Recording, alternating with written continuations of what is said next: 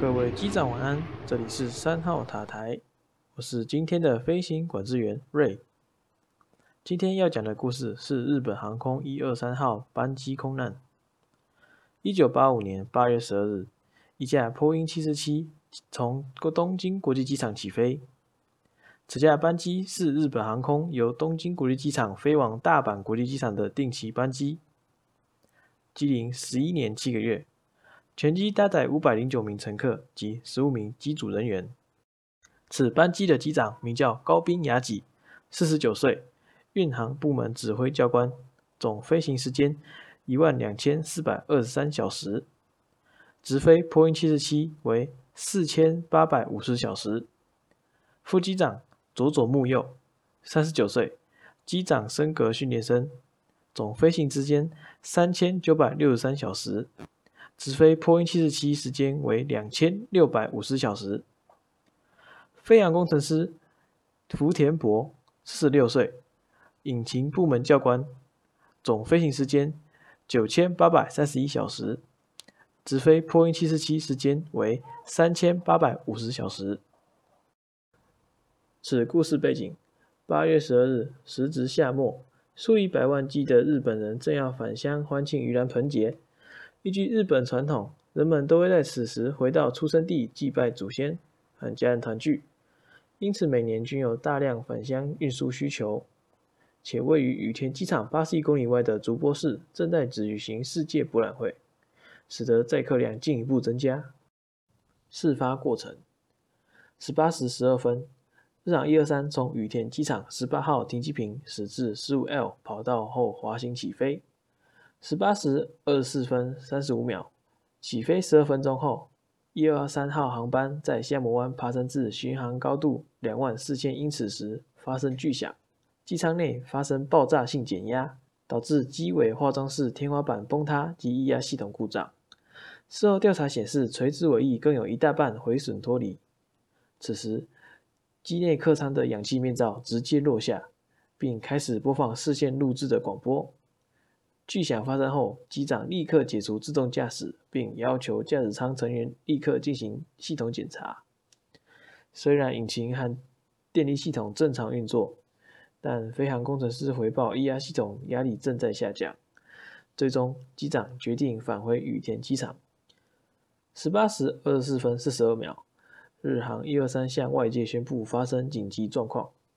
该信号被位于埼玉县所泽市的东京航空交通管制部接收。在这之后，高滨机长透过无线电向东京航空交通管制部确认发生紧急状况，并要求返回羽田机场。管制部告知批准。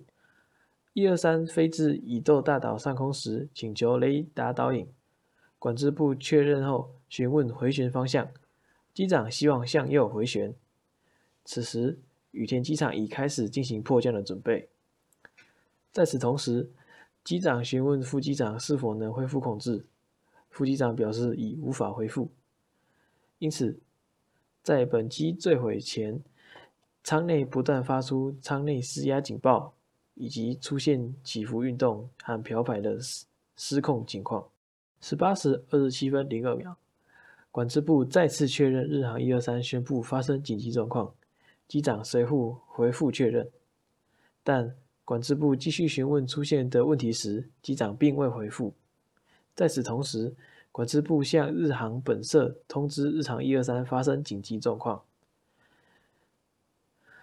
尽管机内已液压系统已全部失效，但高滨机长并未将此情况报告给管制部。十八时二十八分三十秒。管制部在指示日航一二三向正东方飞行时，被告知无法控制飞机。十八时三十一分十四秒，工程师收到了空服员客舱置物空间毁损的报告。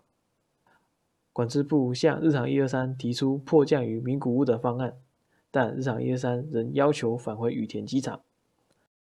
十八时三十三分。日航本社利用社内无线电尝试向日航一二三取得联络。飞亚工程师在客机进行紧急下降的同时，向正副机长提出戴上氧气面罩的请求。十八时三十五分三十三秒，日航一二三向日本日航本社告知 R 五门及机体右侧尾门破损后，发出了紧急下降请求。日航本社表示确认状况。